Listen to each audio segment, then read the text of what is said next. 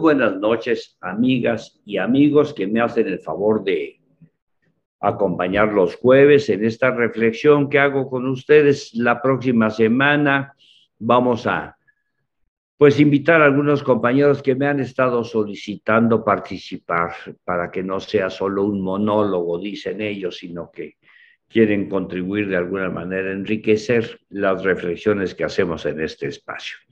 Hoy quiero decirles el, el terrible problema de la polarización. Eh, vean ustedes, cuando no hay una oferta política que la gente vea y nos dedicamos solo a estar criticando al adversario, pasa lo que pasó con este asunto de la revocación de mandato cualquiera que sea el resultado de este ejercicio del 10 de abril, cualquiera que sea, no sé cuántos irán a votar, ni quiero entrar en esa especulación, la gente que está oponiéndose al gobierno del presidente López Obrador no supo ya bien cómo manejar ese tema. Primero, empezaron a oponerse con el ejército. Segundo, se pusieron a pedir dinero para que el INE este, gastara manos llenas como es su costumbre. Tercero, dijeron, no te prestes, no votes, no te prestes. Eh, en cualquier hipótesis, se trata de un procedimiento constitucional, está en la constitución, nos guste o no. Desde hace muchísimos años, este fue un tema que las oposiciones al PRI, los que estaban en contra del PRI pedían que se estableciera en la Constitución la revocación de mandato. Como el PRI ganaba siempre las elecciones, pues querían ese ejercicio de revocación de mandato y en eso fueron el PAN, el PRD, abiertamente. Querían el ejercicio de revocación de mandato para que el PRI sometiera a su presidente a que al mitad de su ejercicio gubernamental le preguntara a la gente, ¿sigo o me voy? Ahora que ya se consiguió, pues lo normal es votar. Si no están de acuerdo con el presidente, pues voten no y se acabó. Si están de acuerdo con él para que siga, pues voten sí y siga. ¿Qué es lo que he estado viendo ya en los últimos días? De verdad, ya no saben ni qué pedir, no saben si decirle a la gente que vaya a votar o que no vaya a votar. Los críticos acérrimos que de veras qué daño le hacen al país, que no, que están viendo solo cómo, cómo critican lo que sea, pues ya se hicieron bolas con el tema, no saben si decirle a la gente que vote o que no vote, no o sí es una confusión terrible donde yo creo que lo mejor es cumplir con la Constitución e ir a votar libremente. Si no les parece el presidente, voten que no siga. Si les parece que debe de seguir, voten debe de seguir. Yo les digo, yo voy a votar como cualquier ciudadano, voy a emitir mi opinión y yo creo que tenemos que eh, ser objetivos en nuestro juicio. Eh, y la verdad, bueno, es completamente libre. El asunto de la revocación del mandato es un derecho de los ciudadanos que está en la Constitución. Dentro de seis años, fíjense bien, con el nuevo presidente, el que entra en el 2024, a la mitad de su sexenio, pues también tendremos que ir a la revocación del mandato y decirle, ¿sigues o te vas? ¿En dónde está el problema? El otro tema es el del famoso aeropuerto Felipe Ángeles. El presidente decidió no hacer el de Texcoco y dar esa alternativa. Ay, no voy a entrar en la discusión porque fíjense que pues ya cada tema que tratamos, todo el mundo es experto en aeronáutica, que los vientos, que los cerros, que las pistas, que yo no soy experto en eso.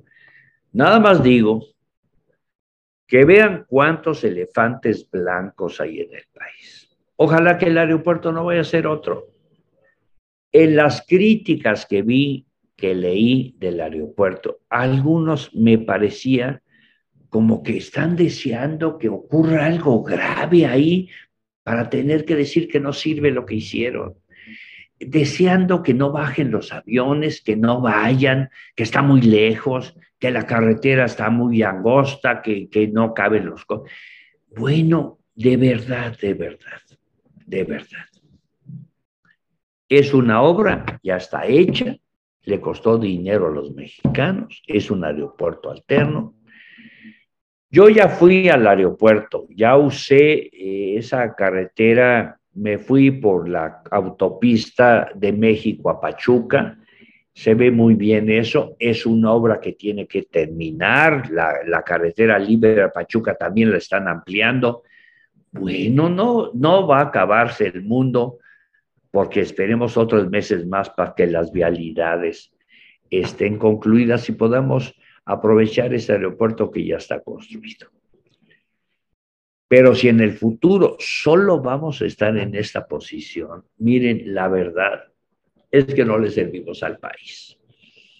Porque es un ritornelo. Hay, hay comentaristas que los veo cada que puedo y digo, no es posible que de verdad este, yo, yo creo que hay cosas acertadas y hay cosas censurables. Yo aquí en estas reflexiones con ustedes he dicho, por ejemplo, mi, mi gran preocupación en materia de justicia. Justicia. Si la gente no tiene justicia, lo demás sale sobrando. La gente exige justicia. Y en este método, en esta forma, en este modelo, la justicia es tan importante como la libertad. Entonces yo digo que la cuestión de la procuración de justicia y la administración de la justicia deja mucho que desear. Tienen razón, miren, para encarcelar a estas mujeres que finalmente ya las liberaron, afortunadamente, inventaron un delito, lo dije en una reflexión de aquí, no existe ese delito en ningún lado que el juez no se dio cuenta, que el colegiado que revisó la sentencia no se dio cuenta. Bueno, es que es lo peor que alguien sea acusado por un delito que no existe en el Código Penal. ¿Cómo se distingue un país de otro? Por la forma en que administra su justicia, por la manera en que juzga a sus semejantes. No se olviden que por los procedimientos penales, judiciales, a un individuo se le puede privar de la libertad, del honor, de sus bienes y posesiones, y en algunos casos hasta de la vida cuando hay pena de muerte. ¿Cómo garantizamos que quien administra la justicia lo haga de manera correcta? Le dé confianza a la gente ya estamos en manos de la justicia. Yo creo que ahí hay un gran déficit, es, una, es un pendiente que se tiene que resolver pronto. Pero así como decimos eso, tenemos que reconocer que hay cosas positivas y bueno, pues en ese sentido, no ir con esa eh, ritornelo opositor sin sentido, burlón, eh, agresivo, que no conduce a nada a este país le hace falta una alternativa política. Los partidos habituales ya no tienen mayor futuro en este país.